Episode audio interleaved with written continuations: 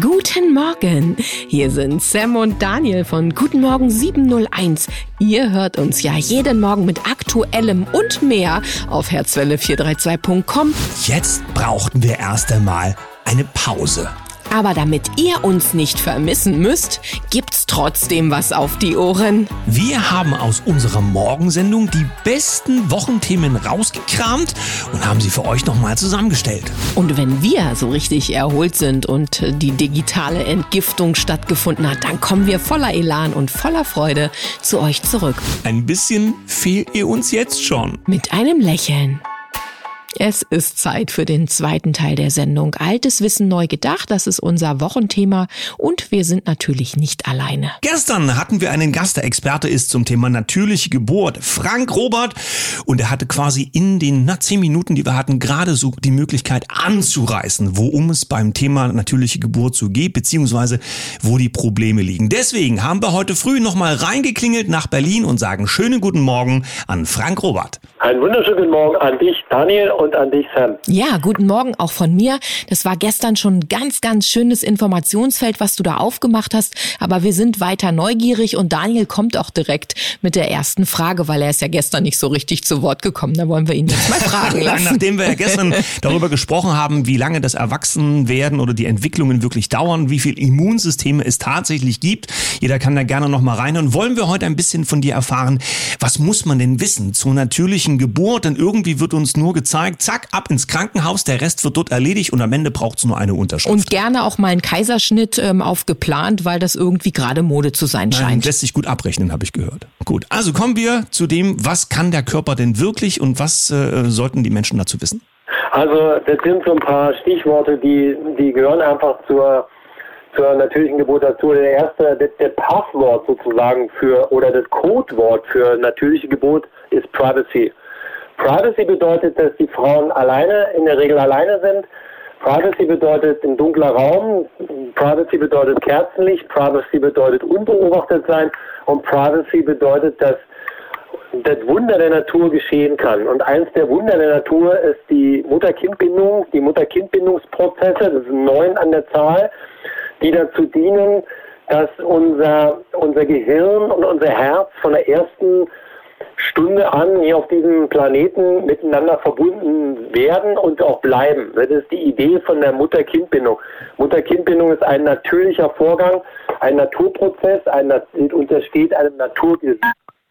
Und all das, was wir hier sozusagen erleben in der Geburt, dient einzig und allein dazu, Menschen zu brechen. So. Und das ist eben das, äh, das, was hinter diesem Begriff Privacy steckt. Privacy bedeutet schlicht und einfach, die Naturgesetze laufen bei der Geburt ab. Das nächste Zauberwort ist Kompetenz. Wir dürfen in diese Geburtsprozesse gar nicht eingreifen, weil wir die Kompetenz des Menschen unterwandern, der da reinkommt. Und wir wissen nicht, wer im Körper eines anderen wandelt. Wir wissen nicht, welche große Seele in diesem kleinen Körper, der da gerade geboren wird, steckt. Also Kompetenz und Privacy sind die zwei wichtigsten Zauberwörter. Dann kommt als drittes, ich möchte das einfach nur erwähnen, ist der Hormoncocktail. Das ist ein Teil von diesem Privacy. Das ist das eigentliche Wunder der Natur. Dieses Zusammenspiel von insgesamt 14 Hormonen, die, dieses ist wie eine Sinfonie. Und diese Sinfonie, die wird natürlich durch jede Intervention, die im Krankenhaus stattfindet, meistens aus Unwissenheit der Ärzte, aus Unwissenheit der Hebammen, aus Unwissenheit der Krankenschwestern, wird diese Sinfonie einfach schlichtweg durchbrochen. Und das führt dann zu allen möglichen Interventionen äh, nach einem sogenannten provozierten Geburtsstillstand. Das ist mal so das Wichtigste.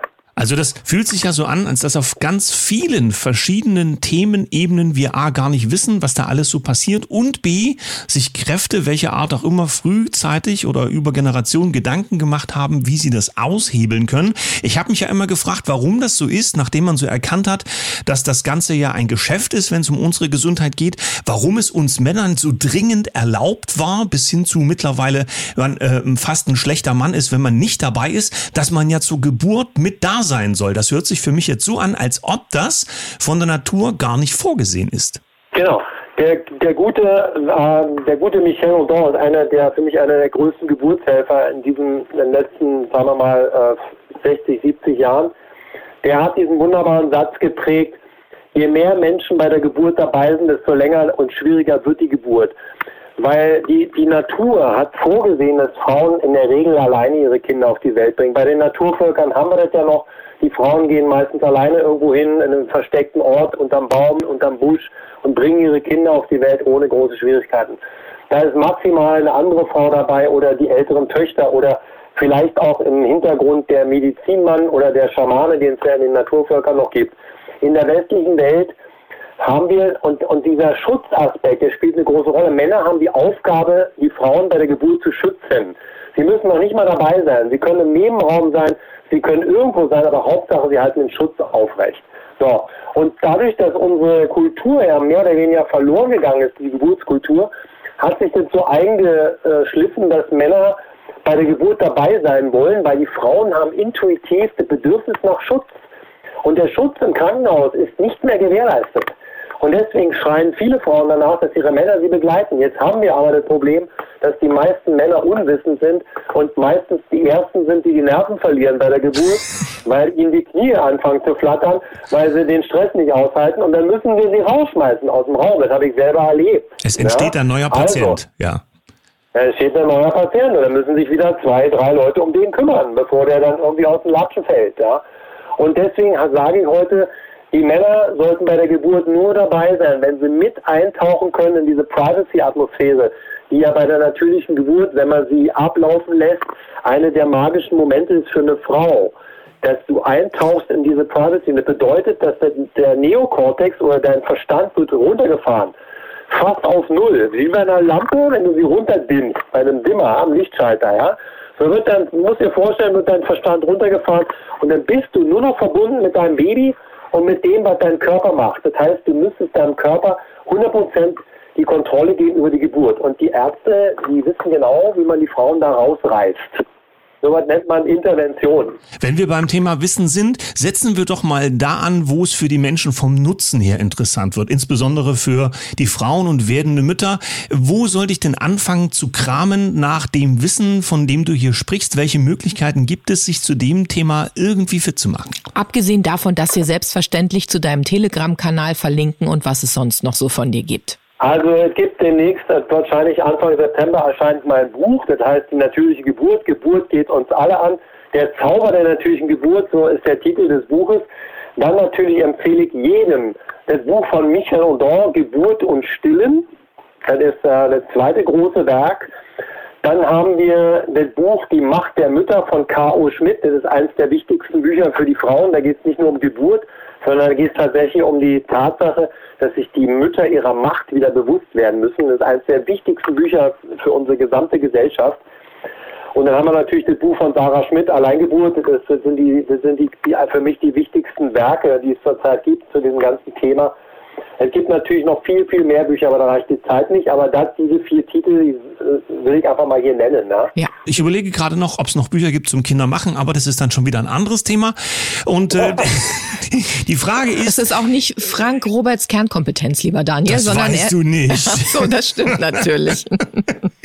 Lieber Frank, danke schön für diesen Einblick. Ich denke, wir haben dazu ein riesen Fragenfeld aufgemacht und mich würde äh, wundern, wenn nicht dazu wir ganz viele Kommentare bekommen, weil es ja quasi damit um die Zukunft der Menschen geht. Es geht darum, welchen Start die Kinder ins Leben von uns bekommen. Und ich denke, alle, die Eltern sind oder werden wollen, machen sich doch insbesondere darüber die allermeisten Gedanken. Ich darf noch verraten, dass wir beiden ja verbunden bleiben. Da gibt's noch mehr, viel ausführlicheres. Erstmal Dankeschön für heute und wir sind gespannt auf die Kommentare in unserem Telegram-Kanal zu dir. Wenn da noch Fragen sind, leiten wir auch gerne weiter.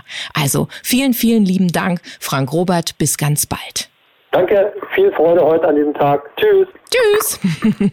Und zack, sind wir schon wieder am Ende unserer Morgensendung angekommen. So viele interessante Informationen zu diesem Thema. Mal schauen, was noch im Austausch in den Kommentarspalten passiert.